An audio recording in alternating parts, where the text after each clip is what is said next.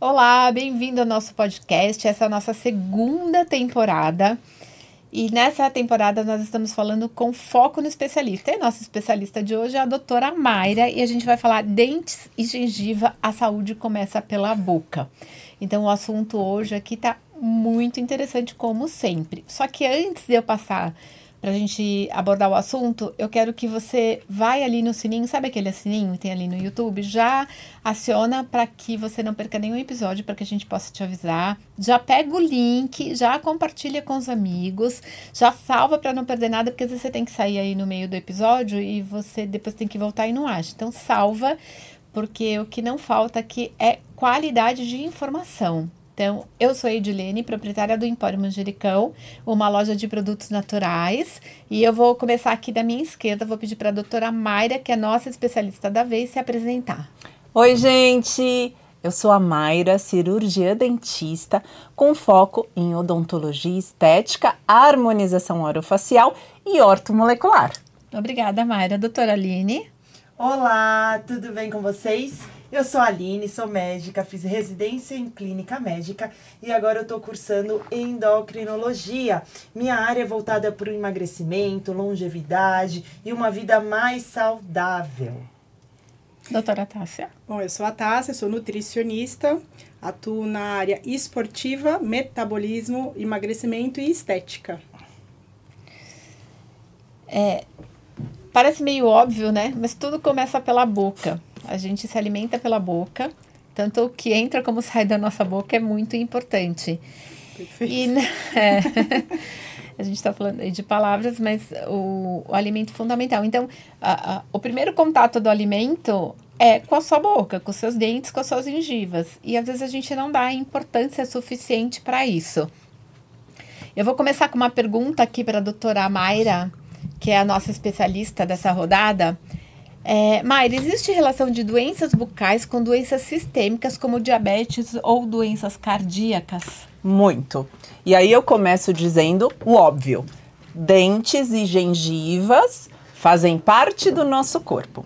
Né? Muitas pessoas têm a ideia de que dente e gengiva são seres à parte do nosso corpo e não merecem a devida importância. E aí vamos para alguns exemplos, justamente como você relatou.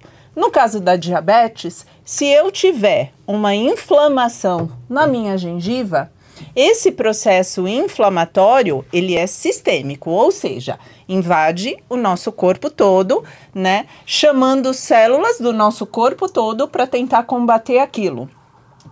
E o fato da gente ter a liberação dessas substâncias num processo inflamatório vai fazer sim com que a minha glicemia, que é o entre aspas o açúcar no sangue, aumente e eleve. Então a gente tem que tomar muito cuidado com pacientes diabéticos em estar tá mantendo sempre uma boca saudável. Com relação à parte cardíaca, já se tem estudos, vários estudos, que a falta de cuidados e doenças na, na boca ou inflamações na gengiva aumentam o índice de AVC, aumenta índice de infarto, porque hoje a Organização Mundial da Saúde já incorporou doenças gengivais, que seriam gengivite, periodontite, como doença sistêmica, e não mais só uma doença localizada dentro da boca. Né? Ela, ela acaba motivando e interferindo em outras doenças e quadros graves. É, quando eu tenho alguma propensão ou algum problema cardíaco, e eu tiver uma inflamação na gengiva ou for fazer algum procedimento é, que envolva sangramento, o que que acontece? Por que que às vezes aparece na mídia e ah, o paciente tinha um problema na boca e aí teve a tal endocardite bacteriana, teve algum problema grave no coração? Para vocês entenderem como isso funciona. Quando eu tenho algum problema na minha gengiva, uma inflamação gengival, ou vou fazer um procedimento no meu dentista em que haja sangramento, vamos entender que o sangue que está na boca é o mesmo sangue que circula no corpo todo. E aí, quando eu tenho uma exposição de um vaso sanguíneo e tem esse sangue ali aparecendo, é a porta de entrada para a bactéria que está na sua boca cair na corrente sanguínea. A gente pode ter essa bacteremia aí, essa circulação de bactérias no nosso corpo de forma transitória, que é no caso de uma pessoa que não tem uma propensão a uma doença cardíaca. Agora, se eu tenho um paciente com propensão à doença cardíaca ou uma doença cardíaca propriamente instalada, essa bactéria que está circulando teoricamente, temporariamente no nosso organismo, ela para ali no coração e dali ela não sai, gerando infecções no coração ou a chamada endocardite bacteriana, que é uma doença super perigosa e que pode levar à morte. Então, gente, boca, dente e gengiva faz sim parte do resto do corpo e aí a, a devida importância se dá a essa região do nosso e corpo, falando né? em importância, tem gente que faz o check-up médico todo ano, né? Todo ano vou fazer meu check-up, os exames de rotina, vou procurar um nutricionista, vou procurar um médico para fazer meu check-up. Mas vocês esquecem de fazer o check-up da boca também. Precisa ir no dentista. A frequência aí, normalmente a Seis cada meses, seis né? meses, né? Mas tem gente que não procura nenhuma vez por ano, gente. Pelo menos uma vez por ano. O ideal seria a cada seis meses, né, doutora? Isso, eu tenho, eu tenho pacientes. Isso, mais uma vez, é sempre o depende que a gente está falando, né? Isso é individualizado. É, eu tenho pacientes que eu libero sim o retorno a cada um ano, que são exímios e exemplares, né? Eu tenho pacientes que é o da grande maioria, que retornam a cada seis meses, e por incrível que pareça, eu tenho paciente que a cada dois meses eu chamo para o consultório. Então, eu tenho todas as situações, né, para exemplificar. Agora, o que eu recebo, é, às vezes já tive paciente que retornou comigo depois de sete anos. Aí a primeira coisa que eu olho e falo, pelo amor de Deus, me diz que você fez acompanhamento em outro dentista. E aí não gostou e voltou comigo? Não, não, eu tô há sete anos mesmo sem ir ao dentista. Então, assim, gente, pelo amor de Deus, né? Eu falo para os meus pacientes: é preferível eu te encontrar, que seja a cada dois meses, porque se eu pego um paciente super descompensado sistemicamente, isso reflete na boca. Então, eu peço para que ele venha me visitar com uma frequência muito maior do que o padrão, né? Mas é o que eu reforço: eu prefiro que você venha à minha clínica, eu examine você e fale não tem nada para se preocupar. Vamos tomar um cafezinho e bater um, um, papo? E dali dois meses você faça a mesma coisa, do que fique um período prolongado e o que eu identificaria como um pequeno problema passa a ser um baita problemão que não só vai te trazer mais prejuízo para o seu dente, mas para o seu bolso também. É, porque o tratamento fica muito mais caro. Eu acho que uma coisa muito importante também quando você vai ao dentista é avisá-lo se você tem algum problema de saúde, né? Perfeito. Eu tenho um caso, pessoal, acho que até comentei com a Mayra, meu filho é cardíaco. A última vez que ele foi ao dentista, a fazer uma limpeza, né? E a dentista deu antibiótico. Eu falei, mas por que, que ela te deu antibiótico, né? Pra tomar? Ele falou, porque eu sou cardíaco. Que é essa a- história da exatamente, que é endocardite. essa história da endocardite. E, só que se você não contar para sua dentista, ela não vai saber, porque ela não vai te pedir todos os seus exames de sangue, o exame cardíaco para saber. Então é importante também se avisar a dentista se você é diabético, se você Pressão tem, alta. tem pressão alta, se você tem problema do coração. É, a- o, o profissional que está te atendendo precisa saber. Porque às vezes ele, ele vai tomar algumas medidas preventivas para não te prejudicar depois. Já vamos até fazer um convite aí para você que está assistindo e conhece alguém, né, que tem algum desses, desses fatores aí, encaminha já o, o link aqui, encaminha o vídeo, né? É, eu li recentemente aí que a- o Ministério da Saúde está estimando que tenha 13 milhões de brasileiros com diabetes, por exemplo. Será que todo mundo está fazendo um acompanhamento adequado? Quantos não né? sabem? Quantos não? É, Quanto- é. é, exatamente. Que, Infelizmente, quando se descobre, porque diabetes é uma doença silenciosa, já está com vários é, consequências da diabetes, né? Então, uma das consequências é a diminuição da visão, perda da sensibilidade e trazendo inclusive a diabetes aqui para o nosso tema, a diabetes influencia inclusive na saúde bucal. Por que influencia na saúde bucal? Porque quem tem diabetes e a diabetes, quando está descompensada, tem uma perda óssea maior. Sim. Gengivite, que é a inflamação da gengiva, aumenta o índice de cárie, pode dar mau hálito, pode ter perda de dente, inclusive o dente cair.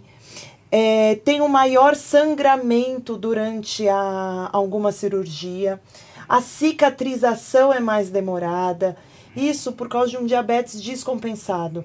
Então, assim, é muito importante, é o que a Edi estava trazendo, para contar para o seu dentista. E mais importante ainda, é o profissional que você procura também, o dentista, fazer uma boa anamnese, fazer essas perguntas para você. O dentista que você vai afere sua pressão antes de fazer uma cirurgia? O seu dentista, ele tem uma anamnese perguntando quais as doenças, quais remédios, alergia e tudo mais, ou simplesmente você entra, fala bom dia, senta na cadeira.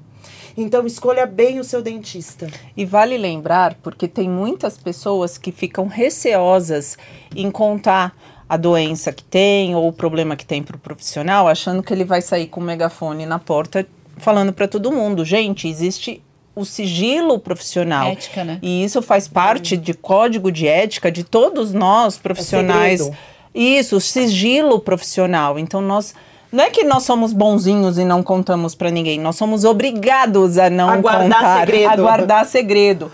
Inclusive essa semana eu, é, eu estava com uma paciente na recepção e chegou uma outra família que assim, para mim não existia contato nenhum entre as duas. E, eu per- e aí a minha, a minha secretária me passou depois que sentiu um olhar de desconfiança e de espanto de uma para outra, tipo, ai, será que a Mayra vai contar o que eu tô fazendo aqui Não, ou o que a outra? Então, gente, sigilo profissional, ninguém vai contar nada para ninguém, não sai de lá. Já recebi paciente que me contou só eu e a paciente que era soro positivo, que tinha, né? Isso é fundamental para o O dentista. HIV. né? Então, é. ela me contou, ela falou, ai, mas pelo amor de Deus, não me conta nem pra sua secretária. Eu falei, eu não vou contar pra ninguém. O que você está me contando aqui, daqui não sai. É como confessionário. É, é muito importante a gente saber se o paciente é diabético, hipertenso, se tem hepatite, HIV, tudo isso. Isso é uma segurança tanto para vocês, como para a gente, como também para os profissionais e para os pacientes que estão dentro da, da nossa clínica. Isso é uma proteção para todos os lados. E que nem ela falou, é sigilo, é segredo. A gente só pode contar se um juiz virar e falar quebra de sigilo. E aí a gente é obrigada a contar. Mas para acontecer uma situação dessa, precisa de um processo judicial e tudo mais. Fora isso, o que falou em quatro paredes, fica em quatro paredes. Tem uma coisa que é, me fez lembrar de uma época que eu atendia é, em UBS, que é o seguinte, tem paciente que ele não lembra o que ele tem. Ele não lembra o nome da patologia, ele não lembra, por exemplo, que ele tem diabetes. Então a gente perguntava, né, no meio da anamnese, você tem alguma doença? Não tenho. Aí, né, ia conversando e tal. Você toma algum medicamento? Tomo. E aí começava a falar. Começava lá. Uma lista. 15 no- nomes. Ou seja, ele tinha alguma, alguma doença, alguma comorbidade, mas ele não, para ele, e assim, né, às vezes não foi explicado da maneira correta, às vezes ele esqueceu, às vezes já virou uma rotina ali. Então isso é importante também, né? Tá indo numa consulta, anota lá o nome dos medicamentos que você tá tomando, tira foto, enfim, Leva a receita. leva a receita, mas avisa o profissional que vocês estão passando aí, porque é importante. Se você não souber o que- o que, o que tem, pelo medicamento a gente consegue traçar uma linha de raciocínio aí para chegar no, no problema, ef- efetivamente. Tássia, é, já que a gente está falando aí de problemas, mito ou verdade, açúcar aumenta a cárie? Olha, eu vou falar aqui, aí a doutora fica à vontade para complementar ou para me dar bronca, tá? Mas o que, que a gente tem aqui em estudo da nutrição é que o açúcar, ele é o disacarídeo, que é um tipo de açúcar, tá, gente? Que é o mais cariogênico que existe, ou seja, é o que mais tem potência de gerar cáries aí na, na, na nossa boca, tá? E por quê, né? É como se esses alimentos eles fossem convertidos aí em ácido pelas bactérias da boca. É, e aí esse ácido ele enfraqueceria ah, ah, os nossos dentes, tá? De maneira bem simples. Então, ah, não é que você não possa comer, mas daqui a pouco a doutora explica para vocês o que, que, o que, qual que é o procedimento que deve ser feito, né? E obviamente nada em excesso, né? Uma coisa. E aí até vou, vou, vou fazer uma pergunta aqui para criança tem diferença?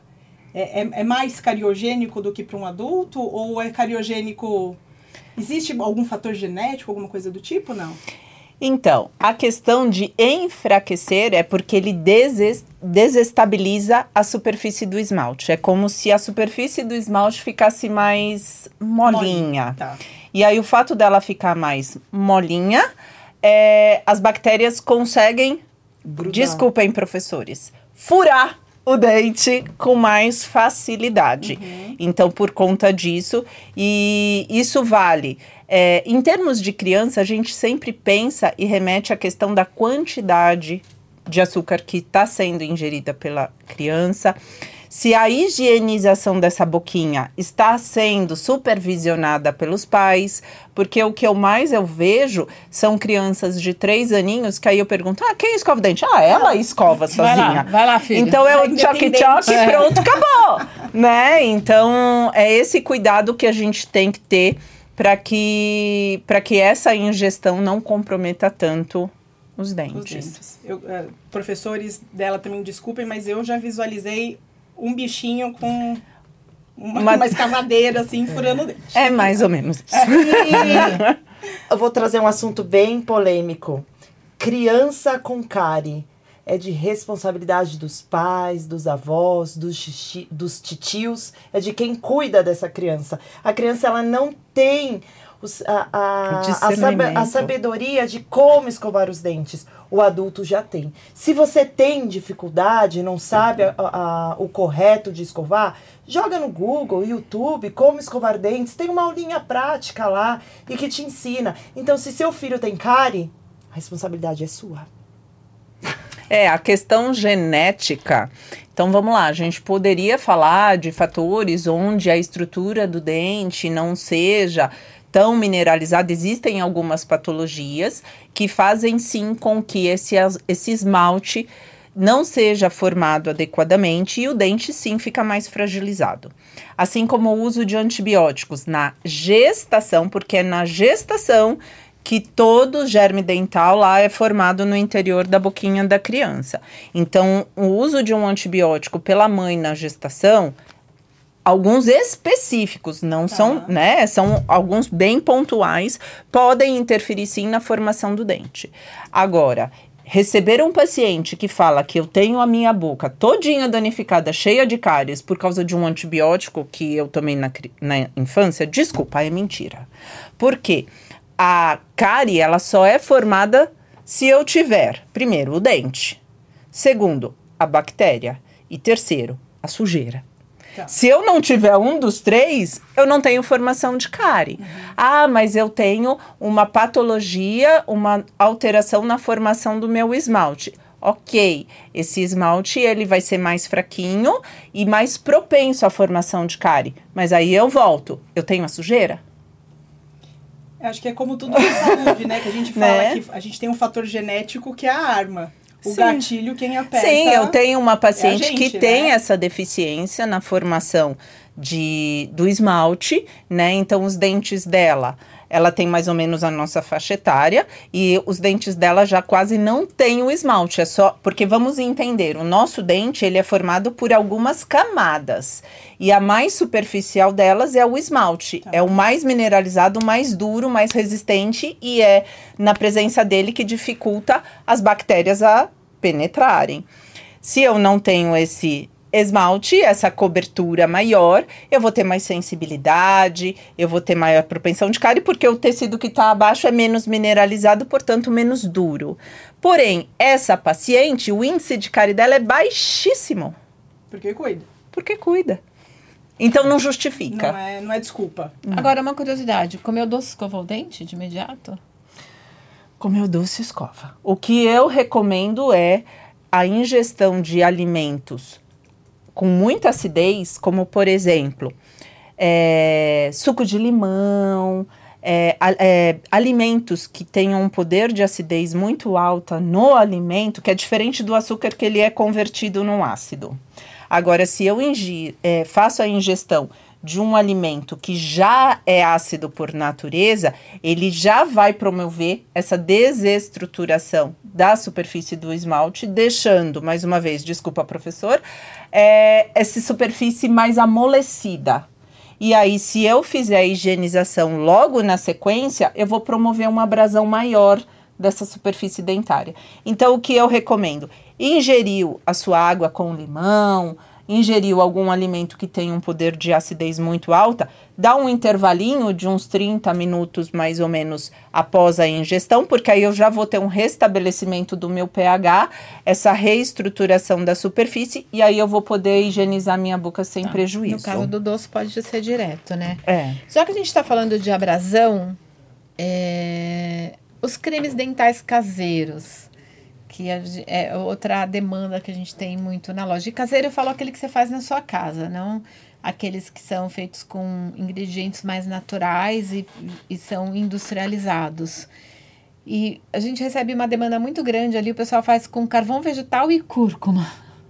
Então, é, eu vou falar a minha opinião. Tá. tá? Eu não recomendo por serem, é, apesar de eu ser apaixonada pela cúrcuma, pelo poder anti-inflamatório, maravilhoso, como a ortomolecular, eu sou fã de cúrcuma. Porém, não para escovar os dentes. Por quê? Seja a cúrcuma, seja o carvão vegetal, seja o bicarbonato, aquele de pacotinho que você compra na farmácia, ela tem uma granulação alta e isso significa que ela é abrasiva, é como uma lixa. Se eu escovar com a cúrcuma, com o carvão ou com o bicarbonato, eu vou estar lixando a superfície do meu esmalte. Então, gente, não queiram descobrir a roda, como eu falei. Alguém já fez muita pesquisa para poder fazer. É, a gente tem dentais, cremes é. dentais excelentes no mercado. Eu não quero me ater a marcas, né? Se alguém depois tiver dúvida e quiser uma sugestão, uma orientação, chama a gente no direct que a gente orienta, porque existem sim marcas comerciais que eu mal sei o que está lá dentro e que o poder abrasivo é gigantesco, então eu não recomendo. E existem marcas comerciais que eu acompanho formulação, então eu sei que aquela marca comercial trabalha com uma concentração abrasiva menor e que não vai lixar os dentes. Lembrando que para os tabagistas, para quem consome muito alimento com pigmento e esses pigmentos se depositam nos dentes, ou mesmo que seja já uma formação de tártaro, não adianta você lixar os seus dentes. Indo, indo ao consultório, realizando uma limpeza profissional, aí sim a gente vai conseguir remover tudo isso sem les- lesionar a superfície do dente. Porque aquele bicarbonato que o profissional usa no consultório, ele tem uma granulação tão pequenininha, é um grãozinho tão pequenininho, tão pequenininho que não danifica a superfície do esmalte, diferente É desses. específico para essa finalidade. né? É, E é. quantos anos não foi estudado para aquela formulação daquela pasta de dente, né? Sim. É, e aquilo que a gente fala, não é porque é natural que você pode usar abertamente. né? Tudo bem, cúrcuma é natural, bicarbonato é muito bom, carvão vegetal também, mas não necessariamente aquela combinação para escovação dos seus dentes é o que é saudável, né? Agora, ainda falando de óleos e produtos naturais, é, existe sim um óleo, por exemplo, se você tiver ali numa situação, num sábado à noite, no interior, onde você está sem, sem acesso a um profissional, a um dentista, tem lá uma inflamação gengival, uma dor de dente, óleo de cravo. Nossa, eu ia falar. É o que eu mais indico. Ah, é? Óleo de cravo, cravo isso é é, comprovado. Você não sente cheiro de, de cravo quando você vai no dentista? Porque no Pra mim óleo total é. gosto. consultório. Aquela- faz 10 anos que eu não vou no dentista. Então, mas gente, eu não cheiro dentista, eu cheiro, meu consultório é óleo essencial. Mas assim, Nossa, que- o óleo de cravo, ele me lembra Sim, mas algumas coisas que, que, sei lá, quando você vai ao dentista, que ele passa na sua boca, eu É. óbvio que eu não vou saber o que é. Mas eu eu, sei. é, você sabe, mas eu associo total ao cheiro do óleo de Então, cravo. um ativo que tem no cravo chama-se eugenol. O eugenol, ele sim é um analgésico, ele tem ação anti-inflamatória. E ali naquela massinha que a gente faz muitas vezes o curativo, tem algumas massinhas que a gente utiliza para Ah, fazer curativo, que na composição vai o eugenol. Que nada mais é um ativo do óleo de cravo. óleo de cravo. Por isso que o- do cheirinho de cravo. A próxima sempre. visita eu vou. É, eu sempre indico óleo de cravo É, o óleo de melaleu, que eu gosto bastante. Que tem também. ação anti-inflamatória, é ótimo. anti-inflamatório. De- Quando você tá com afta, mas não pode pôr direto na boca, melaleuca queima. É, a gente fez uma viagem, é, chegamos em julho, né? Teve uma viagem pro Amazonas, que é a missão Amazônia, que a gente faz atendimento aos médicos, é, atendimento médico, odontológico, humanitário para os indígenas e ri- ribeirinhas. E lá eles usam muito produtos naturais. E o andiroba é um óleo que eles usam também muito, que é anti-inflamatório. E o jambu, que é uma planta que eles usam que ele adormece, anestesia. Então eles utilizam muito jambu e andiroba lá. Aliás, Pra- folha de jambu é extremamente antioxidante. Fazendo uma propaganda aí, mas uma propaganda de um, num bom sentido, seguem a nossa página aí da missão, que é Missão Ceanama. Arroba Missão Ceanama, com S. Segue, compartilha e ajuda aí a gente na nossa missão pro ano que vem de 2024. E já que a gente tá falando em propaganda, vamos falar do nosso patrocinador? Vamos! Nosso super patrocinador que acreditou aqui no nosso podcast, entrou com a gente já na primeira temporada, é a Pavon Contabilidade Médica. Eles são especialistas em contabilidade médica. Eu não sabia disso, a Aline contou que médico é super difícil de fazer lá o IR, porque é pessoa jurídica, pessoa física, e trabalha em hospital, e trabalha em consultório, e atende convênio. E aí a Aline contou pra gente que a Pavão Contabilidade é especialista. Então, se você é médico ou da área médica e vive caindo na malha fina porque não consegue fazer a, O imposto Declaração. o corretamente. imposto corretamente, então você procura a Pavão, a Pavão Contabilidade. Aline, quer falar um pouco mais sobre a Pavão Contabilidade? Pavão Contabilidade, o Matheus, que é o proprietário, ele é meu contador desde o início aí que eu me formei. Eu tenho pessoa jurídica, tenho empresa, consultório, né? Então ele me auxilia nisso.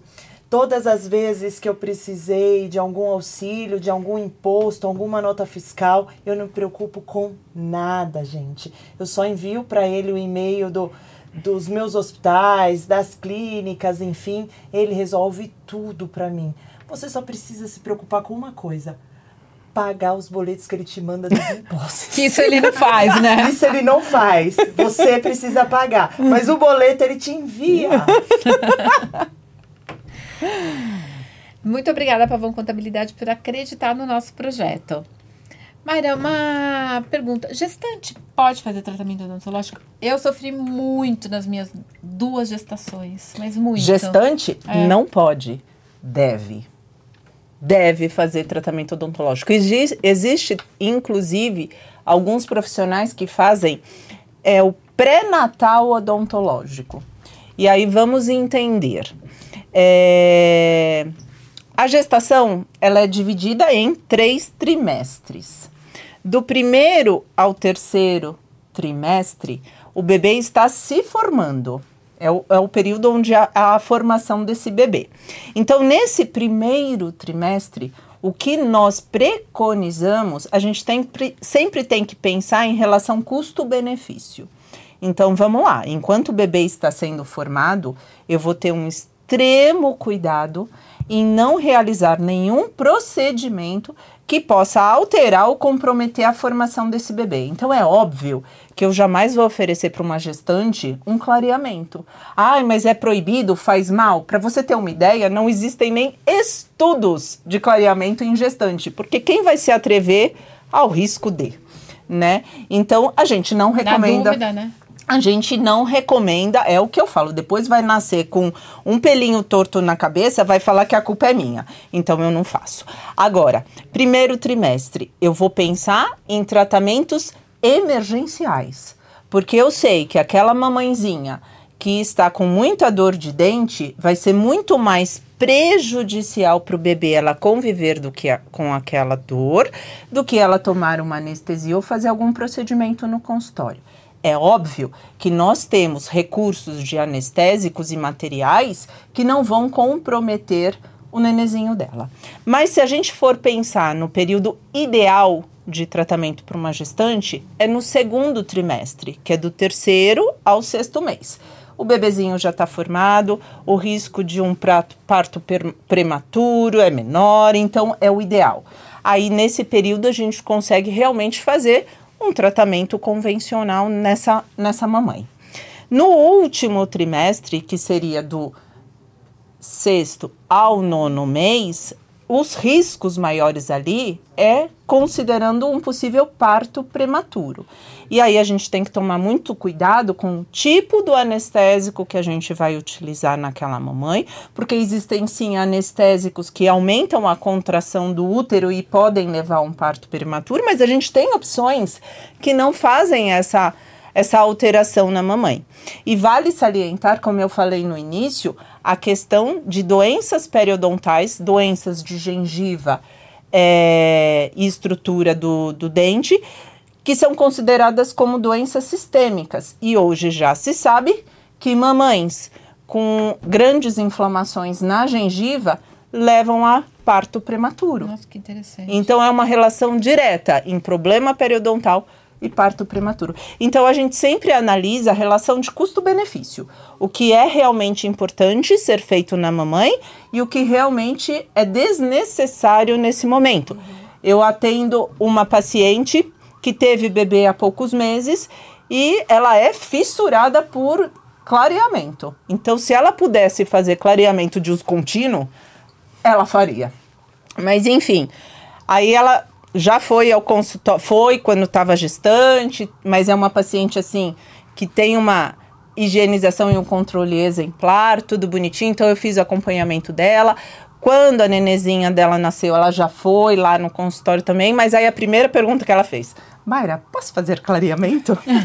eu falei, garota, você foco da neném, você está amamentando, então a gente não vai é, expor você a qualquer coisa que não existe uma comprovação, uma segurança. Aí eu falei, aí ela, mas eu quero, mas eu quero, mas eu quero. Eu falei, então vamos fazer o seguinte: leva sua nenezinha na pediatra. Se ela autorizar, que eu duvido, a gente pode tentar conversar. Mas por enquanto não. Então é, é, é, realmente a gente saber o que a gente, o que vale a pena e o que não vale. Mas deve. Sim, é. Eu sofri muito. Eu tive nas duas gestações, assim, acho que falta de vitamina C, eu não sei, mas sofri com dente. E não tinha, né? Os meus filhos são mais velhos, há 30 anos. Meu filho mais velho tem 27, 28. A gente não tinha informação, assim, né? a gente a tem... única coisa que o médico me dava é toma vitamina C, toma é. vitamina Mas C. Mas aí a gente tem duas questões. A primeira era a questão cultural da época. Então, dificilmente um, um dentista, um profissional é. colocava a mão em você. Então a gente, né, as pessoas Evoluiu, fugiam. ainda bem, né? Que Isso. Muito. Essa é uma questão. A outra questão é que realmente a gestante, ela tem, o corpo dela vira um salseiro hormonal. É uma verdadeira bagunça. Então, se eu tiver uma inflamação na gengiva, ela vai evoluir de um, uma maneira. Se uma gestante dentro das mesmas condições de higiene, vamos pensar em quadros bucais semelhantes, mas uma gestante e uma não gestante, a que está gestante, esse quadro inflamatório vai exacerbar de uma maneira muito mais rápida. Tudo que acontecer com ela vai ser de uma maneira mais rápida. Por isso da gente intervir logo e, se for o caso, realmente fazer um check-up odontológico. Uhum. Se eu fizer um acompanhamento do primeiro ao último mês, Garanto. Ela vai passar bem, pelo sabe, menos na né? parte odontológica. Acho que tem muita gente que não sabe, começa a ter problema dental na gestação, não sabe que é por causa da gestação, né? Tem muita gente que não tem essa informação. Às vezes nem o médico fala. É, o que acontece também com as gestantes é porque existe muitas medicações que a gestante não pode tomar. Que existe aí o risco A, B, C, D de cada medicação. Risco, só falando rapidinho aqui, porque a gente não tem muito tempo, risco A é porque é praticamente zero o risco que o bebê tem. Risco D é que é extremamente proibido. E existe muita medicação que gestante não pode tomar. Então, a gestante, ela fica também nessa, nesse é, nesse dilema, ah, eu vou procurar, mas eu não posso. Mas o profissional habilitado, ele vai saber o que pode fazer com você, o que não pode, o que a gente vai é, postergar, o que, que é emergência. Porque às vezes uma emergência de agora pode se tornar uma emergência pior até para o seu bebê. Pode até influenciar na passagem da placenta uma infecção, por exemplo. Você está com uma infecção na boca, essa infecção, de uma forma bem leiga, tá bom? Essa infecção na boca pode virar uma infecção generalizada, virar uma sepse e aí ser prejudicial para o seu bebê. Então, existe situações que a gente pesa na balança o risco-benefício. Então, procura o profissional habilitado para te ajudar. E Aline, já que a gente está falando em riscos, o que você me fala sobre piercing na boca? Olha, não sei a opinião aqui da mesa, mas a minha opinião é que não existe uso de piercing na boca, quando eu falo boca, gengiva, bochecha, bochecha e lábio, de forma segura, que não traga riscos. Quando você coloca um piercing nessa região, você tem um risco na hora da colocação, tá? Pegar algum nervo, você ter alguma infecção, inflamação, alergia no local. Ah, coloquei o piercing, nada disso aconteceu. Sorte, que bom que nada aconteceu disso. E o decorrer do uso desse piercing? O decorrer do uso desse piercing pode lascar o esmalte do dente, pode entortar seu dente ele altera aí o alinhamento, né? Pode aumentar a sensibilidade do dente, sabe aquela sensação do frio, do gelado que dói o dente? Pode aumentar essa sensibilidade. Aumenta o risco de endocartite, que nem a doutora falou, daquela infecção lá no coração. Aumenta a placa bacteriana na língua, sabe aquela língua branca e tudo mais? Aumenta a, propa, a propagação aí das bactérias Falando de bactérias, aumenta o risco de infecção. Falando do risco de infecção, aumenta o risco de infecções trans, de doenças sexualmente transmissíveis. Quais elas? HIV, hepatite, enfim, porque fica uma região de atrito, então acaba formando microlesões que às vezes não é, é perceptível a olho nu, mas tem alguns é, rompimentos de porta de entrada. Então, o maior risco de você contrair o HIV, hepatite, enfim, outras doenças Fora que se você não está se preocupando com nada disso, o bafo fica com mau hálito também. Nossa, você não, não percebe. É. Então, assim, às vezes a pessoa que tem mau hálito, ela não percebe que está com mau hálito. As pessoas em volta sabem. E é muito incômodo você avisar uma pessoa, ai, quer uma balinha? Tá com um cheirinho ruim na boca. As pessoas se sentem, às vezes, ofendidas quando recebem essa informação de alguém próximo de você.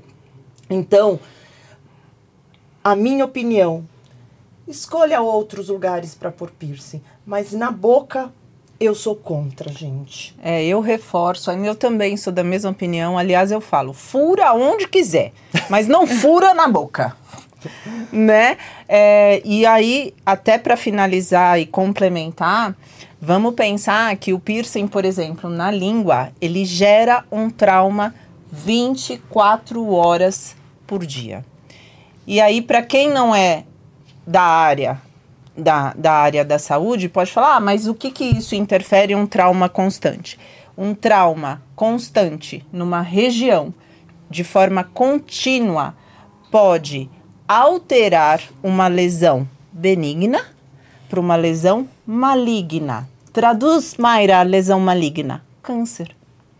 Nossa, piercing na boca pode dar câncer? Sim, pode e o percentual é alto. Por causa do atrito, você vai lesionando aquela região, lesionando, lesionando. Uma hora a célula fala, chega. A célula chega uma hora que ela começa a se diferenciar de uma forma aí desorganizada, diferente, e que é o tal chamado câncer. Interessante. É, Tassi, a gente já está indo para o final, mas eu queria te fazer uma pergunta. Claro. é, quais são os melhores alimentos para a saúde bucal? Temos alguns aí, a gente, em, em algum episódio anterior, a gente deu uma pincelada já nisso, mas vamos retomar porque, né, é, com tanta informação boa aí, gente, não tem como uh, não cuidar direito aí da boca, né? Só um complemento aqui do que a doutora falou, da questão do mau hálito. É, por mais que a pessoa se sinta ofendida, eu sempre falo que assim, ó, se você convive com alguém que tenha mau hálito, fale sim para a pessoa. Por quê? Porque pode ser um indicativo de um problema. tá? Nem que este problema seja má higienização da boca. Que seria né? o mais simples de resolver. é? Seria o mais simples de resolver, mas assim, ainda assim é um problema que pode levar a um- alguma coisa mais séria, tá? Então, óbvio, né, gente? Não vai falar, ah, seu bafudo, né? Mas fala, olha, tenho percebido que. É, tá- será que você tem alguma coisa no estômago, alguma coisa na boca? Tô sentindo um cheiro diferente. Fala com carinho, mas não deixem passar isso, não, tá? Mas voltando aos alimentos, vamos lá. A gente precisa pensar sempre que dente é uma formação óssea, então a gente precisa priorizar os alimentos que façam essa estrutura de maneira eficiente. Então seriam os alimentos aí fonte de cálcio e fonte de vitamina D, é, pensando em fixação de cálcio, tá? Aí o que, que a gente tem, né? A gente tem os derivados de, de leite, né? Os laticínios. É, a gente tem a questão do ovo, né? Que tem ali um, um risco da, da vitamina D, mas aí lembrando sempre da exposição do sol, que é o principal quando a gente pensa em vitamina D. A gente tem vitamina B e ferro, é, que são essenciais, essenciais na saúde da gengiva. Então, vai, vou falar o mais simples aqui, que são os alimentos é, derivados de carne animal, tá? E, e vegetal verde escuro. Ah, e vitamina C, né? Que ela, ela também protege a gengiva contra a lesão. É, então aí o que, que a gente pode pensar nas frutas cítricas, tá? Então o limão, a laranja, o morango, o kiwi, a goiaba. E a gente também tem a questão do magnésio, que faz a parte da fixação lá do esmalte, que a doutora falou muito bem.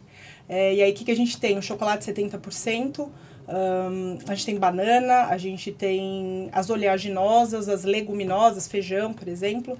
Então, todos esses alimentos aí favorecem a nossa saúde bucal. É, então, Você que está ouvindo a gente, tem muita informação relevante.